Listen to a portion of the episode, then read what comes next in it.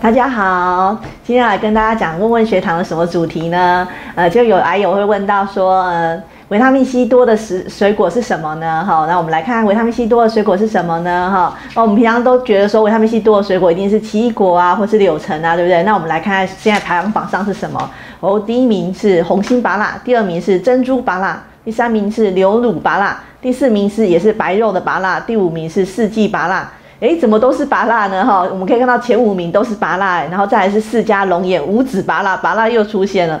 然后土台湾土枣黄金奇异果，奇异果排名在第十名哦，柳橙根本没有排上哦。所以说前十名，你看有五名，呃，前十名有七呃六名都是拔辣哈。所以说其实拔辣各式各样的拔辣维他命 C 都非常的多。所以说台湾产的水果呢，就是拔辣非常的多，然后一年四季都有拔辣。所以说其实我们可以从拔辣这边来取得很多维他命维生素 C。的来源，那维生素 C 也是我们皮肤好肤质的一个很好的维生素，因为我们要建构这个胶原蛋白的话呢，需要这个维生素 C 这个维生素哈，所以说好 C 好肤质，所以说大家呢可以多吃拔辣补充维生素 C 哦哈。现在大家知道现在维生素 C 最多的水果是什么呢？拔辣哦，好。